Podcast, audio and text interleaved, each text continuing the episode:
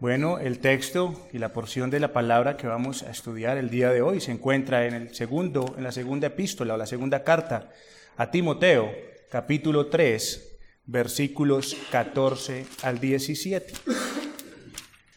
Pero vamos a leer, hermanos, vamos a leer desde el capítulo 3, versículo 1. Vamos a leer un poquito de todo lo que es el contexto y todo lo que quiere decir este esta parte o ese apartado que Pablo le habla a Timoteo. Vamos a leer del versículo 1 entonces. Segunda de Timoteo, capítulo 3, desde el versículo 1. Dice así la palabra del Señor.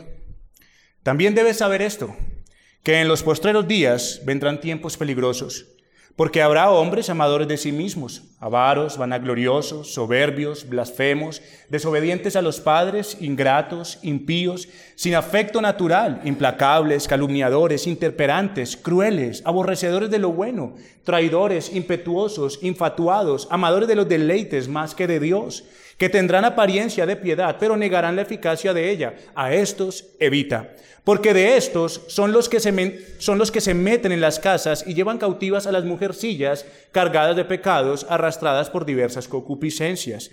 Estas siempre están aprendiendo y nunca pueden llegar al conocimiento de la verdad.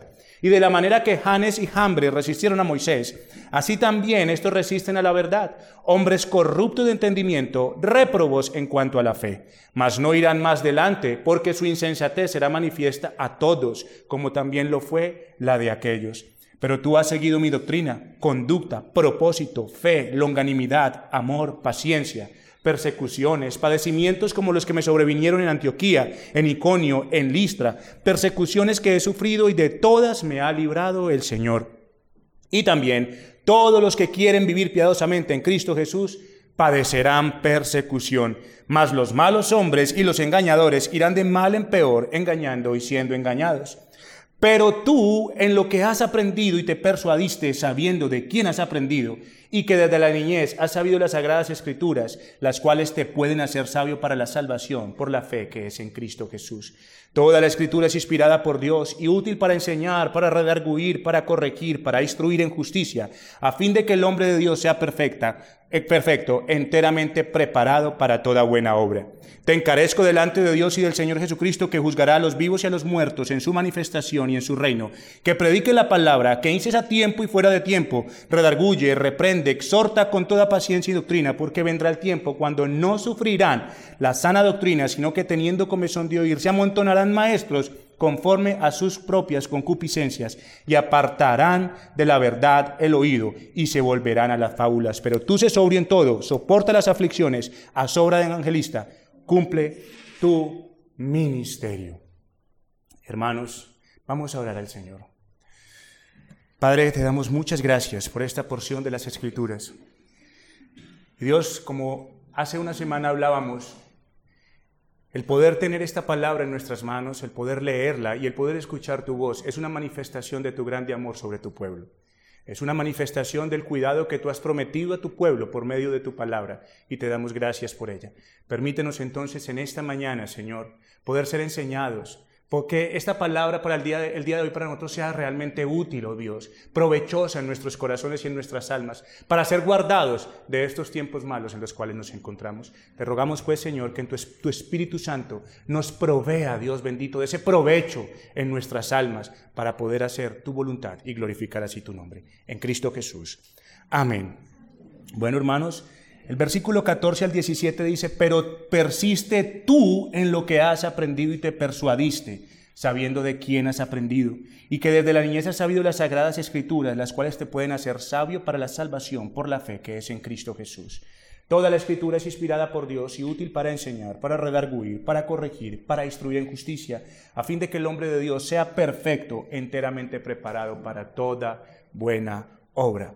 Hermanos, este texto forma parte de la segunda carta de Pablo a Timoteo, donde Pablo está anticipando una muerte cercana.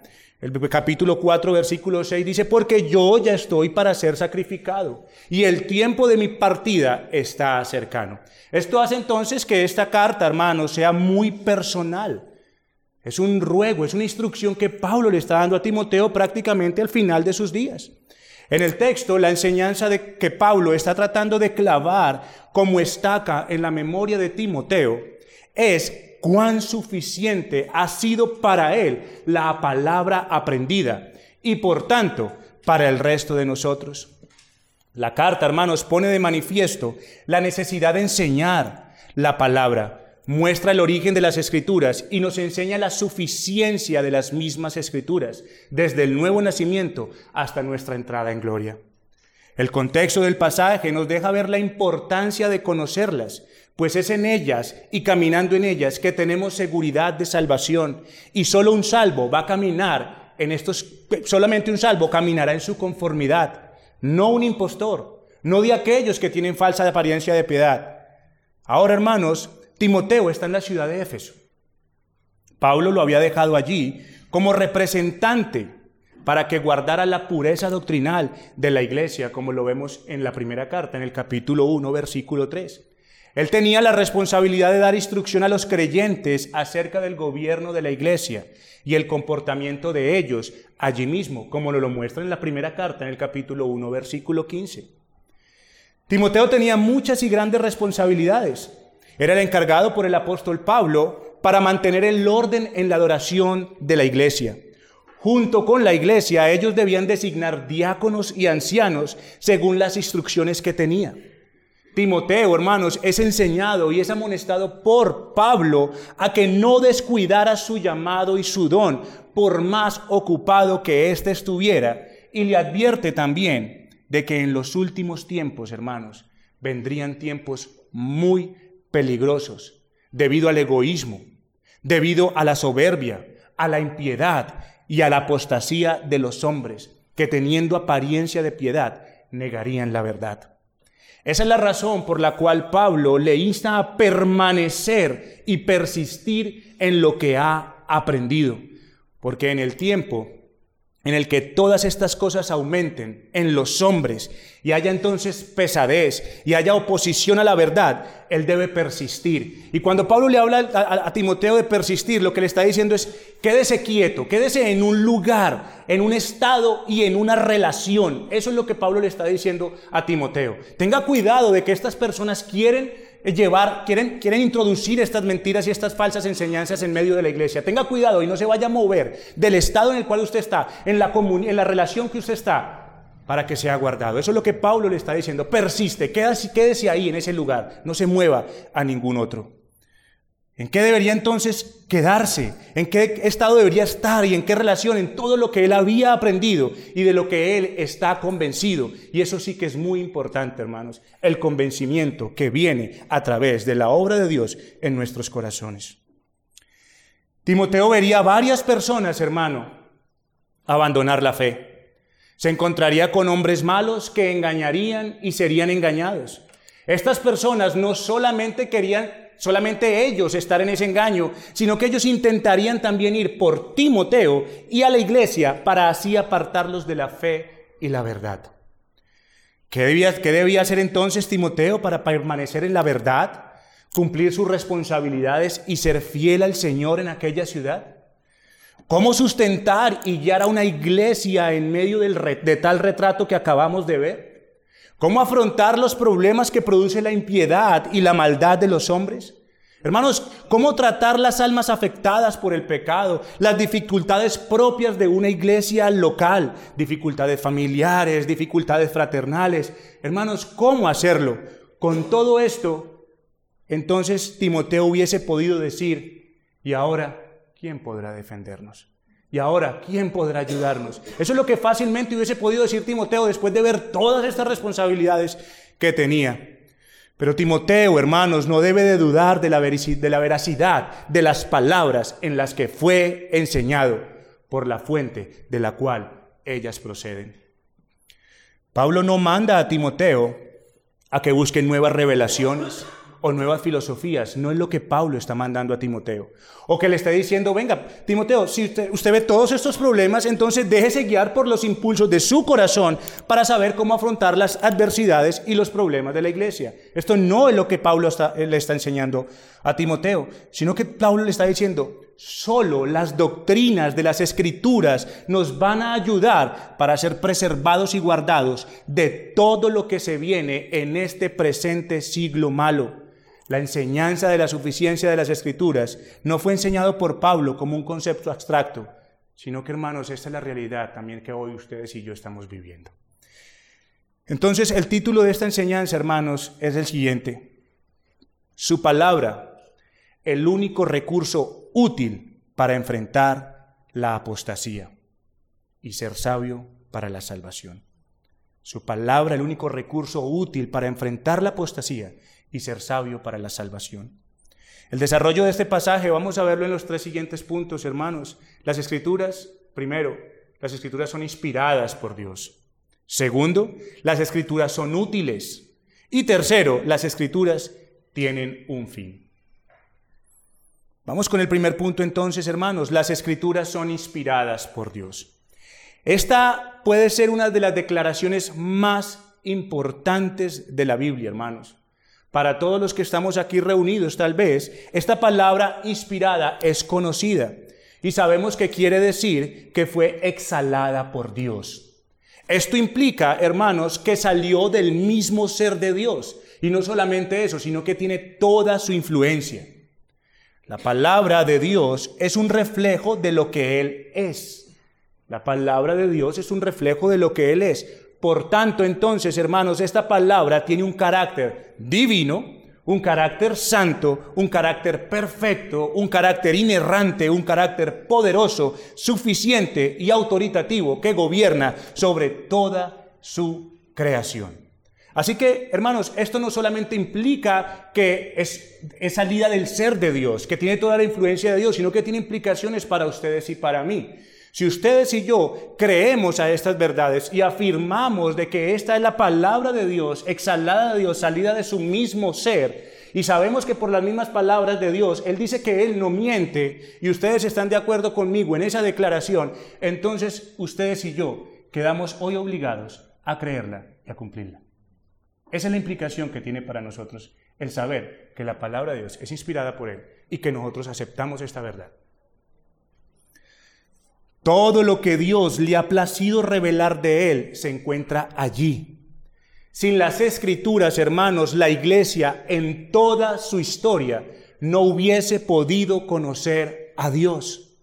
Sin la inspiración de las escrituras, ¿qué sentido tiene que usted y yo estemos aquí con este libro en nuestras manos? ¿Qué sentido tiene, hermanos?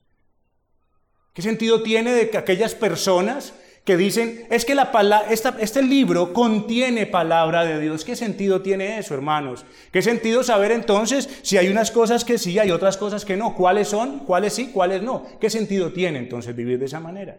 No tiene ningún sentido, hermanos. Pero cuando nosotros aceptamos que la palabra de Dios es inspirada por Dios, entonces tenemos, hermano, tenemos todo lo que Dios quiere que nosotros conozcamos allí en ella. Ahora, hermanos, ella no es lo que es. La palabra de Dios no es lo que es, porque simplemente requiera del testimonio de un hombre para que autentique su, fidelidad y veracidad. No, para nada, hermanos. Este pasaje de Timoteo tiene todo el peso para mostrar que ella es la palabra de Dios, porque el mismo Dios que la exhaló lo testificó y esto es suficiente. Tanto el Antiguo como el Nuevo Testamento, como estábamos viendo hoy en la enseñanza y en la introducción que el pastor nos estaba dando, son las palabras de Dios compilados en un canon de 66 libros. Entonces, cuando nos habla, el, cuando el pastor nos hablaba hoy de las escrituras, que habla de las sagradas escrituras, está haciendo referencia, obviamente, porque ellos en ese momento no tenían eh, todos estos escritos allí, ¿cierto? Esto está hablando del Antiguo Testamento que les debería llevar a ellos a poder conocer a Cristo, o esperarlo por lo menos. Y entonces dice segunda de Pedro capítulo 3 versículo 15 al 16. Segunda de Pedro 3, 15 al 16 dice, y tener entendido que la paciencia de nuestro Señor es para salvación, como también nuestro amado hermano Pablo, según la sabiduría que le ha sido dada, os ha escrito. O sea, Pablo ha escrito y Pedro sabe que hay unos escritos del hermano Pablo, casi en todas sus epístolas. Vemos, ¿cierto? Epístola, no solamente, ya está hablando no solamente del Antiguo Testamento, sino que nos está hablando de las epístolas que el hermano ha escrito, hablando en ellas de estas cosas, entre las cuales hay difíciles de entender, las cuales los indoctos e inconstantes tuercen, como también las otras escrituras. Entonces está incluyendo, hermanos, de una u otra forma, que la suma de tu palabra es verdad, lo que dice el salmista. Allí lo está diciendo, no solamente las sagradas escrituras, sino que ahora toda la escritura es inspirada por Dios. Entonces, hermanos, ¿fue escrita por hombres? Sí, fue escrita por hombres. ¿Por qué? Porque así de esa manera Dios se iba a comunicar a los hombres. Es lo que Dios hace a través de hombres, comunicarse a los hombres. Y de esta manera, hermanos, la escritura no es de interpretación privada, sino que el mismo Dios, por medio de estos hombres y por la guianza, movidos por el Espíritu Santo, escribieron estas santas palabras para ustedes y para mí el día de hoy. La confesión de fe, hermanos, a la cual nosotros como iglesia nos adherimos, reza en el capítulo número 1, párrafo 6, lo siguiente. Todo el consejo de Dios, tocante a todas las cosas necesarias para su propia gloria, la salvación del hombre, la fe y la vida, está expresamente expuesto o necesariamente contenido en las sagradas escrituras, a las cuales nada en ningún momento hay de añadirse ni por nueva revelación del Espíritu, ni por las tradiciones de los hombres.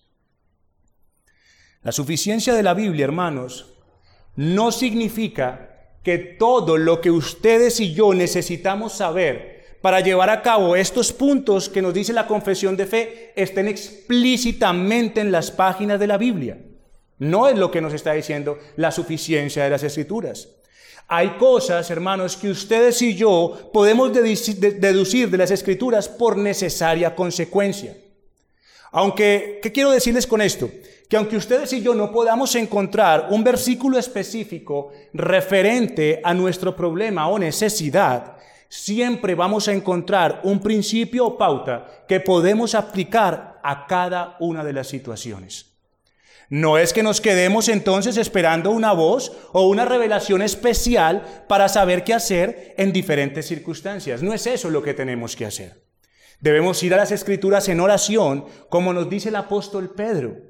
Buscar los principios relevantes de la palabra y entonces allí, no solamente de manera racional, no solamente con un mero impulso del corazón o algo recurrente, sino por necesaria consecuencia, encontraremos una salida a nuestra situación. Eso es lo que nos está diciendo la escritura. Voy a ponerles un ejemplo como para que entendamos un poquito mejor lo que les estoy diciendo. ¿Con quién me voy a casar? ¿Con quién me voy a casar? ¿Cierto? Tal vez si nosotros nos hubiéramos hecho preguntantes de, seguramente que nos hubiéramos ahorrado muchos dolores de cabeza y hubiésemos glorificado al Señor. ¿Cierto que sí? Pero ahora damos gracias al Señor por sus grandes misericordias que ahora nos ha concedido, hombres y mujeres, que tienen un mismo fin y un mismo propósito. Y yo le doy muchas gracias al Señor por eso, que solamente Él puede hacer de algo malo algo bueno y muy bueno. Bendito sea el nombre del Señor. Entonces, ¿con quién me casaré? Preguntas que muchos tienen, preguntas que muchos se hacen, hermanos, y la respuesta específica no se encuentra en las escrituras. Usted no va a las escrituras y le dice, bueno, ¿será que será una mujer de ojos azules?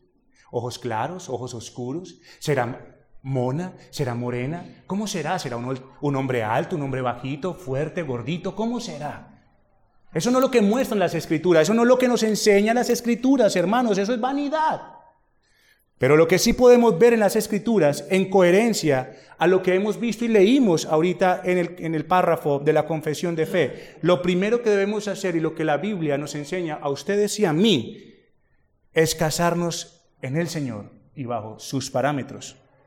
También entonces, hermanos, encontramos menciones al carácter de la persona con la cual ustedes y yo decidiremos pasar el resto de nuestras vidas. Así que con esto nos damos cuenta de que los aspectos de la vida con los que tenemos que lidiar mientras transitemos en esta tierra, las escrituras nos dan los principios suficientes para que las decisiones que ustedes y yo tomemos no sean por un mero impulso, el cual después tengamos que llorar, sino que sean para glorificar a nuestro Dios. Recordemos que la Biblia nos enseña todo lo que es necesario para la gloria de Dios, para la salvación, la fe y la vida, Por tanto, es en este orden de ideas que nosotros siempre debemos hacer las cosas. En su exposición de la Confesión de Fe Bautista de Londres, que es a la cual nosotros nos adherimos, Samuel Waldron explica esto de la siguiente manera. Es evidente, por la definición de la confesión, que la suficiencia de la escritura no implica su omnisuficiencia. La suficiencia debe definirse siempre con referencia a algún propósito. La palabra de Dios es suficiente porque ya tiene un propósito y eso nos lo mostraba el pastor en esta mañana, en el momento de la introducción. La primera pregunta en esta cuestión debe ser siempre, ¿suficiente para qué? Debe quedar claro que la suficiencia de la escritura está definida muy cuidadosamente. La Biblia no es todo suficiente para todo propósito imaginable. Las escrituras, por ejemplo, no son suficientes como libro de texto de matemáticas, biología o español. La suficiencia de la escritura no significa que sean todo lo que necesitamos con el propósito de aprender geometría o álgebra. ¿Cuál es entonces el propósito con que las escrituras son suficientes? La suficiencia de las escrituras no es ni más ni menos que su suficiencia para conseguir el propósito de la revelación redentora. Sin duda, esto lo aclara la matización de la confesión todas las cosas necesarias, y volvemos otra vez a repetirlo, para su propia gloria, la salvación del hombre, la fe y la vida. Pero hoy, hermanos, hoy en día, hoy en día hay muchos, muchos hermanos, son millones de personas que se profesan cristianos, pero viven de tal manera que pareciera que Dios no tiene nada que decirles en cuanto a cómo deberían llevar sus vidas en esta generación. Eso es claro. Hablan de que Dios, hablan de que la palabra es todo para ellos, pero pareciera que en la palabra Dios no tiene nada que decirles a ellos en cuanto a cómo viven en este, en este tiempo, sabiendo que son tiempos malos. Y prácticamente cuando usted los mira, muestra todas las características que nosotros vimos al principio de los hombres en los tiempos malos. Qué triste eso, hermanos, realmente que eso me da mucha tristeza. Porque tengo ejemplos prácticamente de primera mano. ¿Qué pasa con estas personas? Se casan con quien satisface sus deseos, no aplicando los principios de la palabra de Dios. Se visten como el mundo se viste. Trabajan, hermanos, y no les importa si su trabajo interfiere o no con el servicio al Señor. Pero no tienen en cuenta que los parámetros con los que viven en sus vidas no están trazados por la autoridad de Dios, sino por la esclavitud en la cual todavía se encuentran por el mundo. Empezamos entonces a ver un poquito de la realidad y la necesidad de la suficiencia de las escrituras. Hermanos, yo no voy a, entrar aquí a darles cada uno de los detalles de lo, de, lo, que son las escrituras, porque ella tiene de una otra forma, así como Dios tiene sus excelencias y atributos, podemos verlas también en la escritura. No voy a entrar a hablarles cada una de esas cosas, porque sería algo como dijo el pastor, una mañana, una semana, no sé, mucho tiempo. Pero entonces, hermanos, pensemos en esto. Imaginémonos una Biblia que nos diga el paso a paso de todas las cosas que a ustedes y a mí se nos pueden presentar en esta vida. Imagínense una Biblia así. ¿Quién la lee? ¿Cómo la leemos? ¿Cómo seríamos capaz de usted y yo traer una Biblia a la iglesia con todas estas cosas? Tendríamos que andar con un remolque. Seguro que sí, hermanos. Un remolque para poder traer todas las cosas. ¿Cómo podríamos traerla? ¿Cómo cargarlas? Pero recuerden, hermanos, que en la última enseñanza de Eclesiastés les dije el gran privilegio que tenemos de que la Biblia, la palabra de Dios, sea un libro portátil y que en este libro esté contenido todo el consejo del Señor. Damos gracias al Señor por eso, hermanos. ¿Por qué? Porque son esas palabras que Dios, en medio de ese océano, escogió como perlas preciosas que pueden influenciar el corazón de un hombre. Las escrituras entonces no nos dicen todo lo que nosotros queremos saber, pero sí nos dicen todo lo que necesitamos saber para nuestra vida de piedad. De ahí es que hablamos que las escrituras son suficientes para hacer santo al hombre que nació de nuevo y hacerlo perseverar en el camino de la salvación hasta que este hombre entre en la gloria de su Señor. La Biblia, hermanos, es suficiente para darnos a nosotros por medio de sus principios, siempre la pauta para lo que nosotros debemos hacer en casos específicos de la iglesia local y de nuestras vidas. Porque si esto no fuera así, hermanos, si esto no fuera así, entonces podríamos llegar a decirle a Dios que no tuvimos opción, que no tuvimos opción, que ustedes y yo no sabíamos qué hacer y por tanto teníamos todo el derecho y el permiso para pecar. Pero como una vez lo dijo el pastor aquí, y es que mientras nosotros tengamos la Biblia, siempre tendremos la oportunidad de no pecar.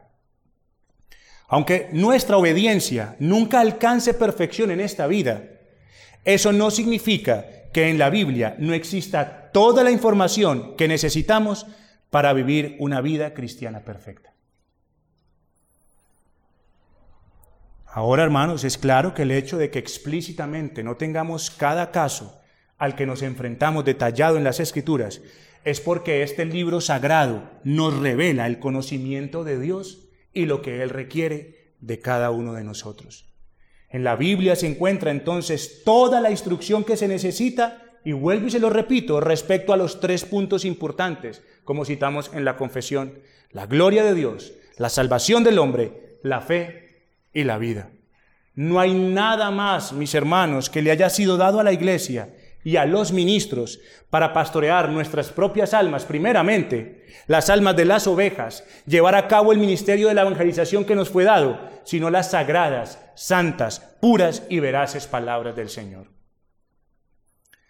La suficiencia de las escrituras no significa entonces que ustedes y yo despreciemos otras fuentes de conocimiento que no sean bíblicas. No se trata de eso, hermanos, porque ya sabemos para qué son suficientes.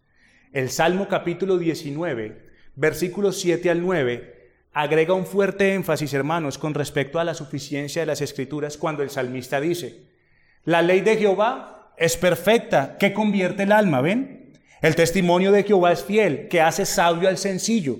Los mandamientos de Jehová son rectos, que alegran el corazón. El precepto de Jehová es puro, que alumbra los ojos. El temor de Jehová es limpio, que permanece para siempre. Los juicios de, Jehová son verdad, todos justos. Entonces, hermanos, ven cómo esto hace gala de lo que acabamos de leer en la confesión de fe. La palabra de Dios revive el alma, proporciona sabiduría, alegría, pureza, y estas cosas perduran para siempre. Ahora, es necesario aclarar que la palabra de Dios, sin la acción del Espíritu de Dios, no es suficiente. ¿Para quién? Para el que la oye. Porque ella es suficiente. Porque viene de Dios. Pero no es suficiente para el que la oye si no viene acompañada de la acción del Espíritu Santo. ¿Por qué? Porque el hombre natural no acepta las cosas del Espíritu de Dios, porque para él son necedad y no las puede entender porque se disciernen espiritualmente, como nos lo dice Primera de Corintios, capítulo 2, versículo 14. El Espíritu de Dios, hermanos, inspiró la palabra, la guió, la movió a ser escrita. El Espíritu de Dios entonces también aplica la palabra al hombre. Y es el Espíritu Santo quien transforma al creyente. Pablo le escribe a los tesalonicenses en la primera carta, en el capítulo 1, versículo 5, pues nuestro Evangelio no vino a vosotros solamente en palabras, sino también en poder y en el Espíritu Santo y con plena convicción. Entonces, hermanos, esto muestra de una u otra forma la economía de la Trinidad, obrando también en lo que es la palabra del Señor. Por esto entonces podemos decir, la implicación necesaria es que los medios de instrucción, hermanos, extrabíblicos, tales como les enseñaron tal vez a muchos, visiones, profecías, son innecesarias, porque tenemos toda la palabra de Dios inspirada y toda su palabra y lo que nosotros necesitamos saber para su gloria para la salvación, para la fe y la vida, contenido en su consejo. Ahora bien, hermanos, entonces volvemos otra vez a preguntarnos para que nos quede en nuestras mentes. ¿Suficiente para qué? ¿Para pasar el examen de matemáticas? ¿Para pasar un examen de inglés? ¿O para enseñarnos a pintar una casa? No, hermanos. Ella es suficiente para darnos el conocimiento necesario para la salvación para saber cómo debemos glorificar a Dios y lo que debemos creer y todo lo necesario para vivir la vida celestial que a Dios le agrada y Dios demanda. En todo ello, ella es suficiente y no necesitamos nada más. Hermanos, Dios nos ha dado su palabra y esto es un acto de increíble misericordia. ¿Por qué? porque es un acto de increíble misericordia. Porque el mundo sin la palabra de Dios, ¿en qué se encuentra? ¿Cómo estábamos ustedes y yo antes? ¿Qué dice la escritura? En tinieblas. Eso es lo que dice la escritura. Ustedes y yo nos encontrábamos en tinieblas. Por tanto, el mundo sin la palabra de Dios se encuentra en qué? En tinieblas, hermanos. Entonces podemos decir que esto es un acto de increíble misericordia de parte de Dios hacia un mundo pecador. ¿Por qué, hermanos? Porque ellos no conocen el camino de salvación. Ellos no saben cómo agradar a Dios, ni cómo glorificarle, ni cómo ordenar sus vidas de tal manera que esto agrade al Señor. Pero tampoco podemos descuidar, hermanos, no podemos nosotros descuidar el hecho de que Satanás sigue obrando con tal de estorbar el camino de los creyentes en su vida piadosa. Y una de las batallas que Satanás ha emprendido lo ha hecho contra las escrituras. Ha querido rebajarlas, torcerlas como lo hizo con el Señor Jesucristo. Y como sea, lo que Él quiere es borrarla de la mente de los hombres, porque es a través de ellas y solo de ellas que tenemos la luz de Dios en Cristo Jesús para volvernos a Él y para caminar en la santidad que Él le agrada. Las palabras, hermano, y la palabra del Señor han sustentado a todos nuestros hermanos en la historia de la humanidad. Ellos conocieron a Dios y su carácter a través de las palabras del Señor. Conocieron el camino al Salvador. Conocieron el camino al Salvador. Por eso es que Pablo le dice, pero persiste tú en lo que has aprendido y te persuadiste sabiendo de qué, de quién has aprendido y que desde la niñez has sabido las sagradas escrituras, las cuales te pueden hacer sabio para la salvación por la fe que es en Cristo Jesús. Ahí hace entonces gala de lo que el pastor estaba diciendo, el Antiguo Testamento, que a través de la, de la mamá y la abuela de Timoteo le fue enseñado a él y que entonces es él con expectativas creyó que venía ese Mesías y creyó precisamente a las palabras que Pablo le había enseñado a toda esa doctrina, a todo lo que él fue enseñado, de que ese Mesías había cumplido realmente esa promesa. Entonces, hermanos, nuestros hermanos en toda la historia de la iglesia han conseguido, consuelo en medio de sus tristezas. Han conseguido fuerzas cuando, las, cuando les han menguado. Han tenido esperanza para perseverar, paciencia para esperar y ánimo para seguir. Todo esto obrado por el poder del Espíritu Santo en ellos y también en nosotros. Amemos a Dios y a las palabras que salieron de su boca para guardarnos, sustentarnos y asegurarnos que Él está con nosotros. Demos loores al Dios de toda gracia, hermanos. Por último, y nuevamente quiero que recordemos, ¿para qué son suficientes las escrituras? No para que seamos los hombres y mujeres más exitosos del mundo, no sino que es suficiente para lograr el propósito por el cual Dios nos dejó su palabra, que es mostrarnos su carácter, la revelación redentora y la respuesta a esta bendita obra redentora de Cristo en la cruz del Calvario. Entonces vemos de ahí, hermanos, y pasamos al segundo punto. Las escrituras son útiles. Son útiles o provechosas. Isaías capítulo 47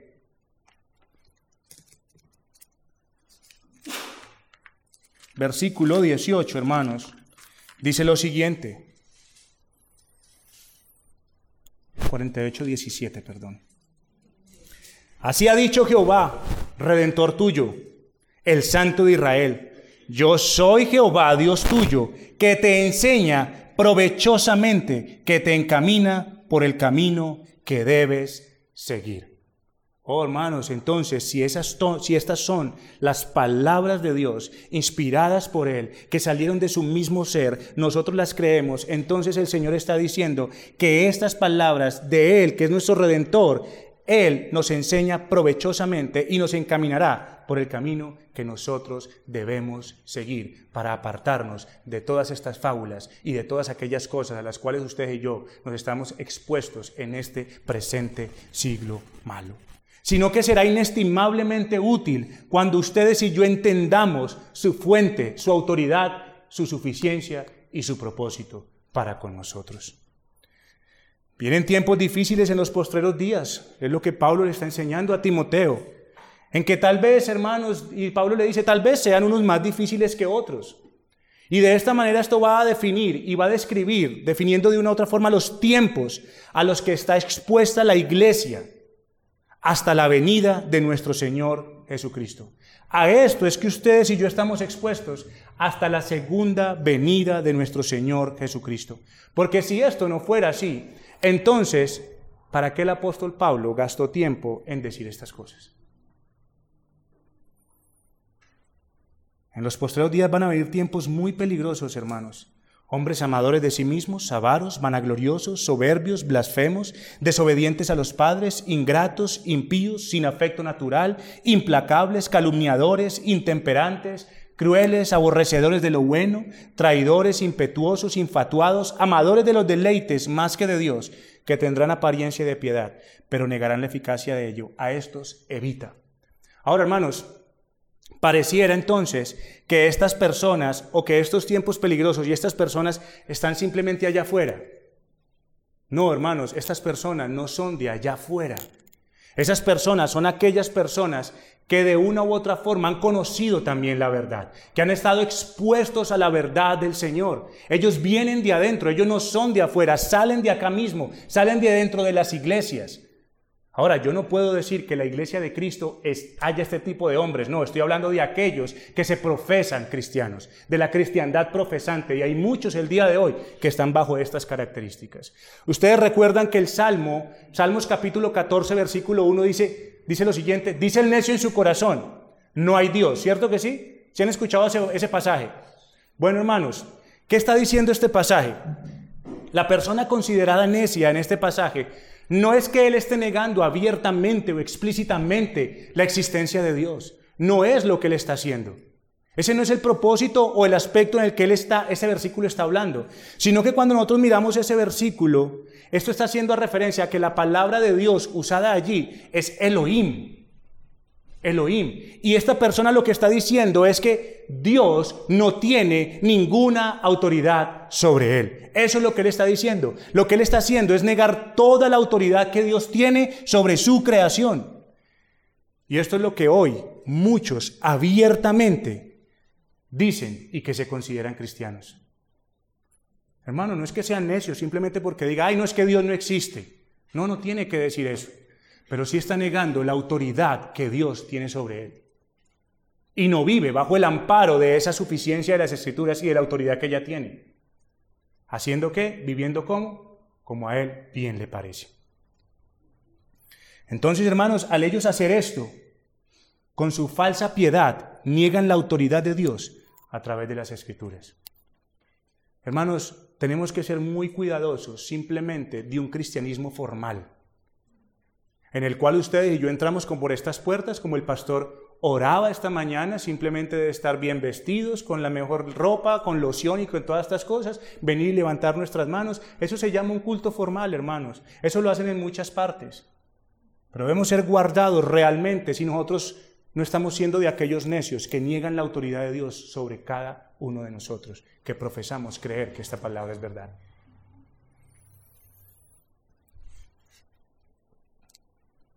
Hermano, hay que tener cuidado, hermanos. Bueno, ahorita hablamos de eso. ¿Cuán grande tesoro tenemos en nuestras manos? Y esto lo podemos demostrar en la historia de la iglesia. Han habido reyes, hermanos, que han querido acabar con esta palabra. Ustedes lo saben. Ustedes han leído de historia y saben cómo estos hombres han querido destruir las escrituras.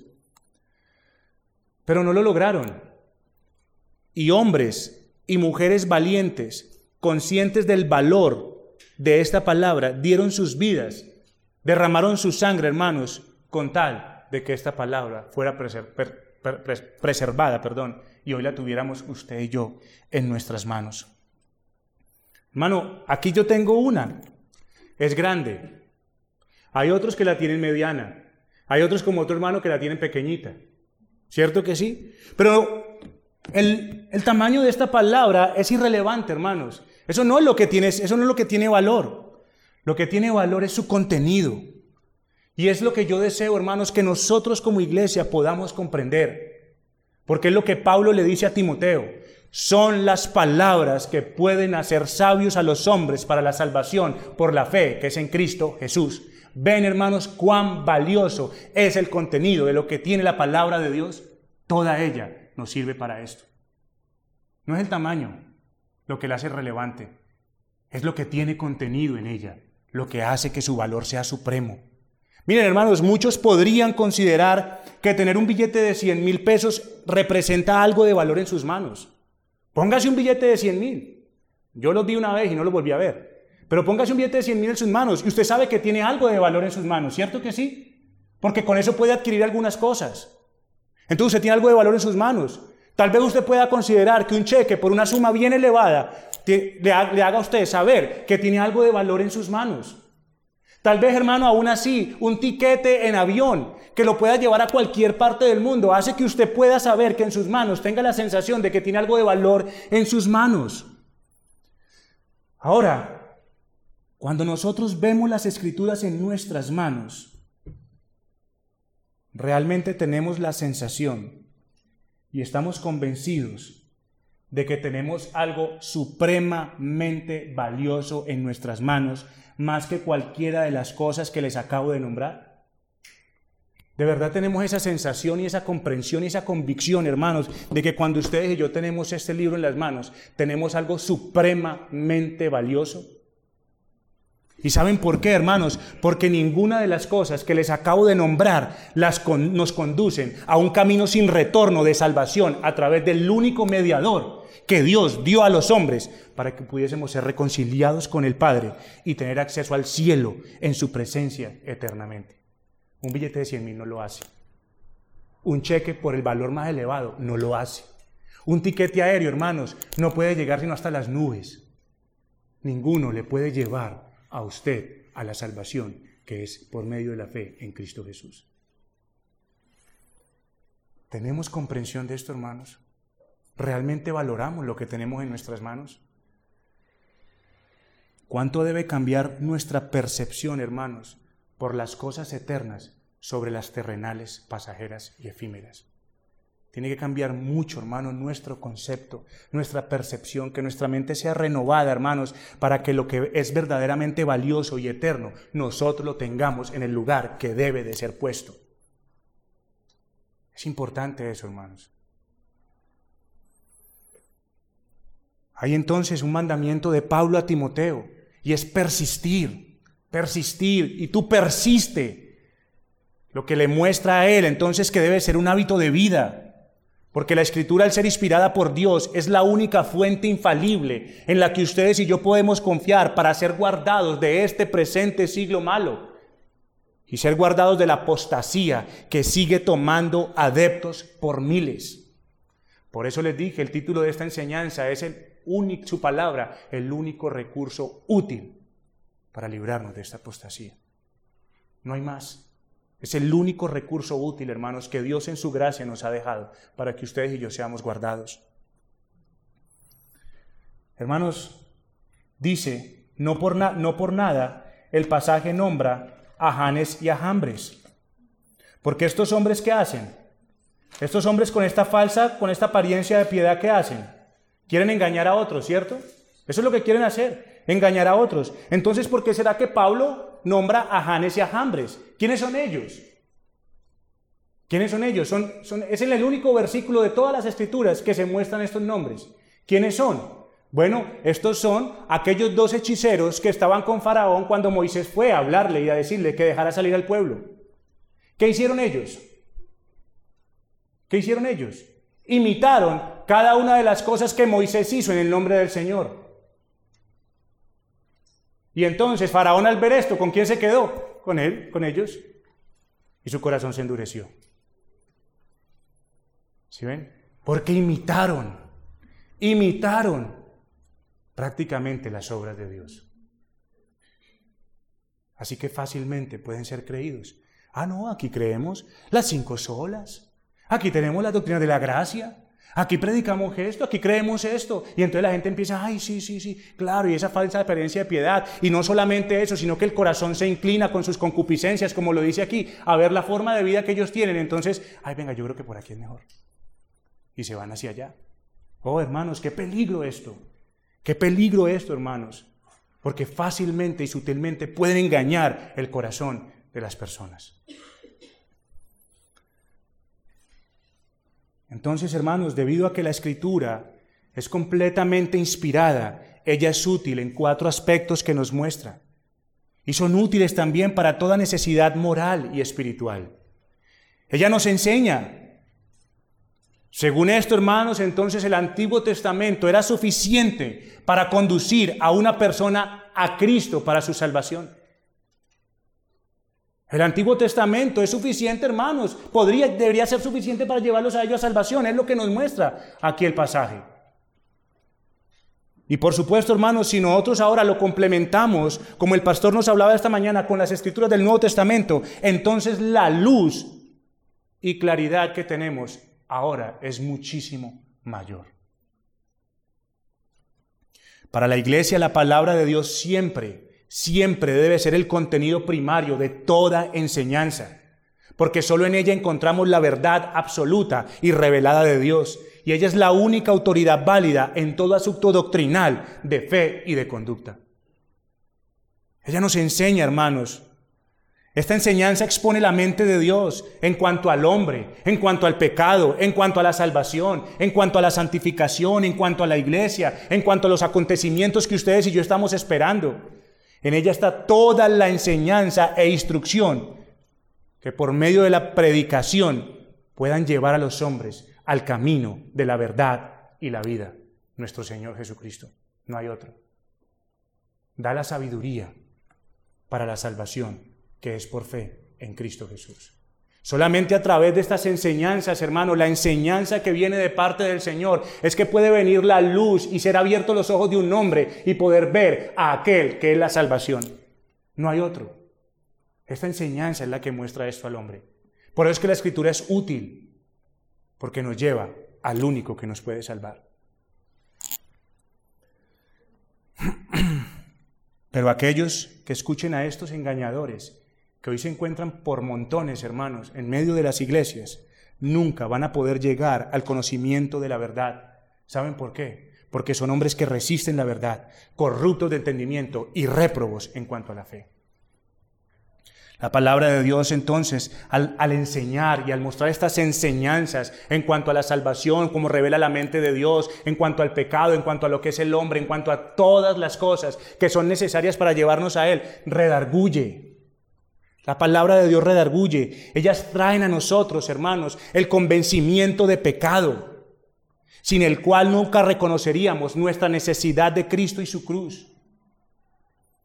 La palabra de Dios, hermanos, al tener el pleno conocimiento del hombre, porque es ella, hermano, es la palabra de Dios la que tiene el pleno conocimiento del hombre, nadie más. Usted puede ir a un psicólogo, puede ir a lo que sea, hermano. Nadie tiene el pleno conocimiento del hombre, sino Dios quien lo creó. El mismo, hermano, el mismo que nos creó. El mismo que inspiró la escritura. Y entonces a través de ella nos reprocha. Y a través de ella saca a la luz todo lo que es falso e inmoral en ustedes y en mí. Para que al ser convencidos de toda maldad, busquemos solícitamente corregir y cambiar nuestros pensamientos y caminos. Eso es lo que hace la palabra del Señor, hermanos. Nos redarguye y nos convence para transformar nuestros caminos. Pero también nos corrige. Ella nos enseña, nos muestra todo lo tocante a Dios para su gloria, para la salvación, la fe y la vida. Y esto nos convence definitivamente porque saca a la luz todo lo que hay en nuestro corazón que es malo, que es inmoral y es falso. ¿Y ahora qué hace? Nos corrige. Porque entonces ellas lo que hacen es que nos mantienen en el camino por medio de la corrección que hace. Nos restaura, hermanos, cuando nosotros estamos por ahí errantes, cuando estamos débiles. Las escrituras son como esa plomada divina que nosotros vimos, recuerdan en el Antiguo Testamento para verificar todo nuestro pensamiento y todo nuestro actuar. Ella es la que manifiesta si es recto o no es recto. Luego, una vez que el pecador ha sido reprendido entonces, hermanos, por la palabra, ella entonces nos puede guiar también en el camino correcto para que enderece nuestras vidas.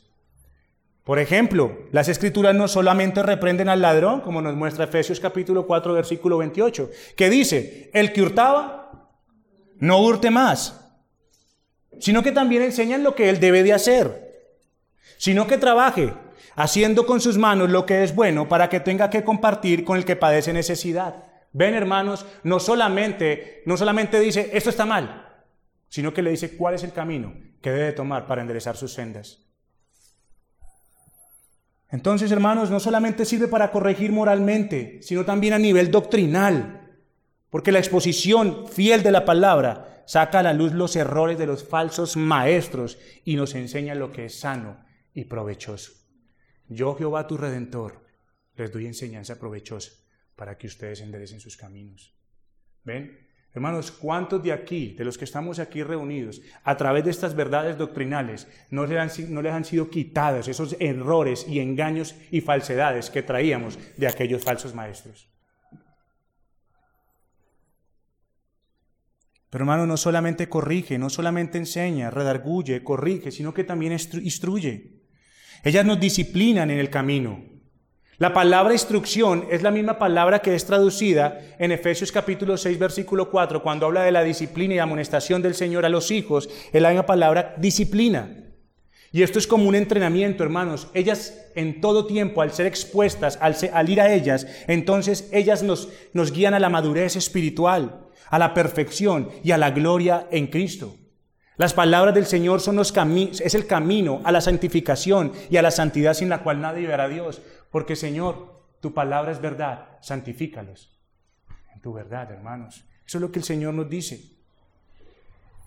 No se necesita nada más en la vida cristiana.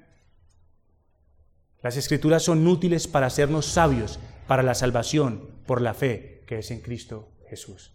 Las escrituras, y claro está, la obra del Espíritu Santo en nosotros. Sin esta obra no es posible que esto pase. Hermanos, Dios nos ha dejado un gran legado y esa es su palabra. Y nos ha dotado en toda la historia de la iglesia, hermanos, a hombres que cumplan con este mandamiento que le fue dado a Timoteo, para pastorear su iglesia y cuidarla de toda esta impiedad que arrastra con apariencia de piedad a los hombres a la destrucción.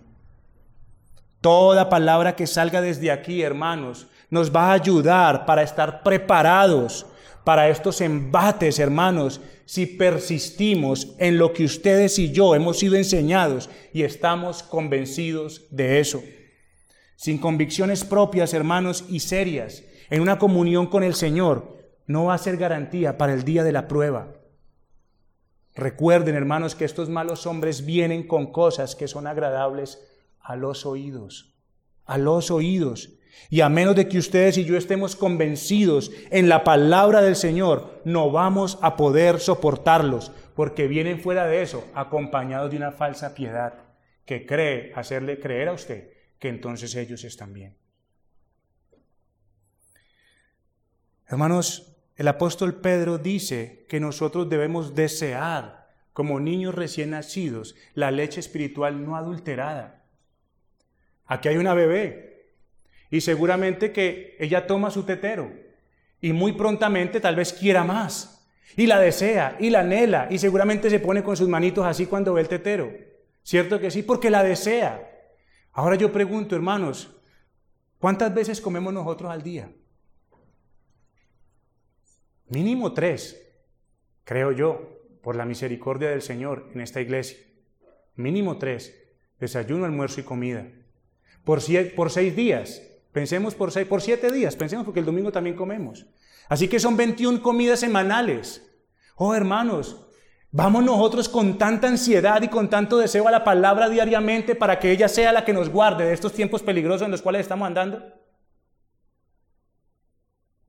Porque yo estoy seguro y les puedo asegurar algo, hermanos, de que si ustedes y yo no permanecemos en estas palabras, ustedes y yo no vamos a dar fruto sino que al contrario, sí les puedo asegurar de que si ustedes y yo nos alejamos de estas palabras, entonces empezamos a ver que nos enojamos, ¿cierto? Que empezamos a ver lo que no aprovecha, que empezamos a hacer lo que no nos sirve. ¿Ven? ¿Cuándo? Cuando nos olvidamos de las únicas palabras que nos pueden hacer sabios para la salvación, que es por la fe en Cristo Jesús. Hermanos, miren, si ustedes y yo, como lo hacen muchas personas, nos sometemos selectivamente a las escrituras, solamente en lo que a mí me gusta y me conviene, y como el pastor le decía hoy, si lo vamos a leer simplemente como un libro de urbanidad y de ética, estamos perdidos, hermanos, porque así mismo va a ser la transformación, una transformación selectiva, una falsa apariencia de piedad, con un corazón entregado a los placeres de este mundo. Entonces, ¿van a haber algunas áreas de la vida sometidas a Dios? Seguro que sí. Ya no me emborracho, ya no digo malas palabras, ya no... Pero muchas otras y más están en rebelión al señorío de nuestro Señor Jesucristo. Para esto, hermanos, la persona que tome las escrituras de esa manera, las escrituras no le van a ser útiles en su vida. Pero hermanos, no solamente las escrituras son útiles y provechosas, sino que las escrituras tienen un fin, y es el tercer punto. ¿Cuál es el fin? a fin de que el hombre de Dios sea perfecto, enteramente preparado para toda buena obra. Por el hombre de Dios, hermanos, según el contexto del cual estamos hablando, debemos entender en primer lugar que es el ministro de la palabra, pues es Timoteo, a quien se le ha dado toda esta enseñanza. Pero esa es la misma manera que Pablo usa las cartas pastorales, el hombre de Dios. Y la idea es que la Biblia es suficiente, hermanos, para que el ministro sea capaz de cumplir todos sus deberes ministeriales, sea perfecto, enteramente preparado para toda buena obra. Pero si la Biblia, hermanos, es suficiente para el ministro, ¿cuánto más lo es para todo creyente que se sea expuesto ante estas palabras y pueda ser equipado para cumplir su deber hacia Dios? Esa es la idea, hermanos de que la escritura, el fin es que ustedes y yo seamos perfectos, preparados para toda buena obra. En este versículo, voy a leerles un comentario, en este versículo hay dos palabras que son especialmente importantes, perfecto y preparado. La palabra que se traduce como perfecto significa completo, en forma, que está en buenas condiciones. No quiere decir sin pecado, sino que implica estar listo para ser usado. Preparado tiene un significado similar, equipado para el servicio. Dicho de otra manera, la palabra de Dios prepara y equipa al creyente para que pueda vivir una vida que agrada a Dios y hacer el trabajo que Dios quiere que él haga. Hermanos, aunque ustedes y yo estemos viviendo en una época en la cual seamos testigos de todas estas maldades que vimos en los primeros versículos de los hombres, pero no solamente de una sociedad, sino también, hermanos, de aquellos, de aquel grupo grande, como les digo, que tal son miles, que tal vez son millones, y que dicen ser simpatizantes de Cristo y que dicen creer en su palabra, pero que dan las mismas muestras de impiedad, que de, que no conocen al Señor. Y a través de esto, hermano, ellos que hacen, a través del nombre del Señor, quieren arrastrar a otros en sus mismas concupiscencias, para que ustedes y yo podamos estar preparados y firmes Dios nos ha dejado su palabra, que es un libro veraz, suficiente para equiparnos de tal manera que no solamente Timoteo sea un buen ministro, sino para que toda su iglesia sea un buen soldado de Jesucristo que hace la voluntad de Dios, no enredándose en los negocios de este mundo. Dios mismo, hermanos, que nos dijo lo que sucedería en estos tiempos, también Él mismo suplió para que su iglesia tuviese la luz que necesitaba para cumplir y llevar a cabo su misión y ser una iglesia enteramente preparada para toda buena obra. Miren hermanos, yo realmente no entiendo muchas veces. Bueno, sé que es la misericordia y la gracia del Señor sobre nosotros, pero no, hay muchas personas que se consideran cristianas pero creen solamente, creen que la vigencia de las escrituras es solamente para el pasado y no para el presente y futuro. Por eso viven como viven sus vidas. Pero ustedes y yo vemos las maldades, impiedades e inmoralidades que nos muestran las escrituras, ¿cierto que sí? De un libro que fue escrito hace cuánto tiempo, por lo menos mínimo podríamos decir hace dos mil años, mínimo, tendríamos que decir. ¿Cierto? Vemos las mismas maldades, impiedades y todas las profanidades que han habido, hermano, desde hace dos mil años, lo vemos escrito aquí en este libro. Entonces, venga, ¿tiene vigencia solamente para el pasado o también lo tiene para el presente y el futuro? Porque es lo mismo que vemos. Es el mismo corazón caído de los hombres, hermano, manifestándose día tras día, desde hoy, hermano, hasta que el Señor Jesucristo venga. Es lo mismo. Entonces yo pregunto, esta gente cree que la vigencia de la escritura es para el pasado. Entonces, Viven de esa manera. ¿Por qué? Porque las soluciones que la escritura les da tampoco les sirve. Por eso viven, por eso viven como quieren vivir, se visten como quieren vestir. ¿Por qué qué? Porque estas, estas cosas que la escritura dice son soluciones para el pasado, no para el presente. Hermano, a mí eso me parece muy, Tremendo las soluciones que da la escritura para aquellas cosas, para aquellas maldades que se siguen manifestando el día de hoy. Son las mismas soluciones que hace dos mil años el mismo Señor dio para que hoy se sigan solucionando en medio de su iglesia. Para que esas mismas palabras nos guarden a nosotros en este tiempo peligroso y malo. No hay otra solución. No hay otra forma sino a través de las palabras útiles del Señor que enseñan, redarguyen, corrigen e instruyen en justicia. Queremos parecernos a Cristo, hermanos. El único espejo que tenemos para estar seguros si este propósito se está cumpliendo es la palabra de Dios. Pero hoy, hermanos, parece que a muchos se les cambió el chip.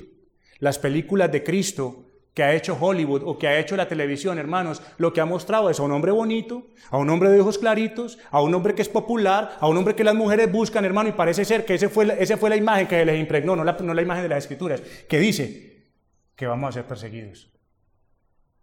Entonces buscan popularidad, buscan belleza, pero eso no fue lo que vino a enseñar nuestro Señor Jesucristo. Por eso nosotros, hermanos, dice Hebreos capítulo 4, versículo 2, porque también a nosotros se nos ha anunciado la buena nueva como a ellos, pero no les aprovechó el oír la palabra por no ir acompañada de fe en los que la oyeron. Hermanos, de la única manera que esta palabra va a ser provechosa en nosotros y en nuestras vidas es si realmente nosotros la tomamos con fe y la oímos con fe. Y ahí sí va a producir un propósito, el propósito de Dios en nuestras vidas. Para los que no la oyen con fe, no les va a aprovechar nada. La escritura, hermanos, entonces, así es absolutamente incomparable, porque ningún otro libro, biblioteca o nada más en el mundo puede hacer sabio a un hombre para la salvación. A un pecador perdido no lo puede sacar de allí y librarlo de la apostasía malvada en la cual nos encontramos. Ninguna otra escritura, hermano, por cuanto carece de la inspiración de Dios, y aunque sea provechosa para otras cosas, nunca tendrá provecho para los fines eternos que Dios ha propuesto. Hermanos, termino simplemente con esto, con una pregunta. ¿Hasta dónde nos está aprovechando la palabra de Dios? ¿Hasta dónde aprovecha la palabra de Dios a esta iglesia. Porque la palabra de Dios cumple un fin. Y ahí es donde está la respuesta. Solo podemos tener confianza, hermanos, de que la palabra está haciendo todo esto cuando nosotros vemos el fin que Dios ha propuesto que haga en esa persona. Instruirlo en justicia, a fin de que el hombre de Dios sea perfecto, enteramente preparado para toda buena obra. Si esto no es lo que se está cumpliendo en su vida, si usted no está recibiendo la palabra y no le está oyendo con fe, olvídese de que lo va a redarguir, olvídese que lo va a corregir y olvídese que lo va a instruir en justicia. Olvídese. Pero si usted la oye con fe, seguro hermanos que el propósito de Dios se va a cumplir. Y ella será el único recurso útil para que nosotros podamos enfrentar esta apostasía en la cual estamos viviendo y ser sabios para la salvación, que es por medio de la fe en Cristo Jesús.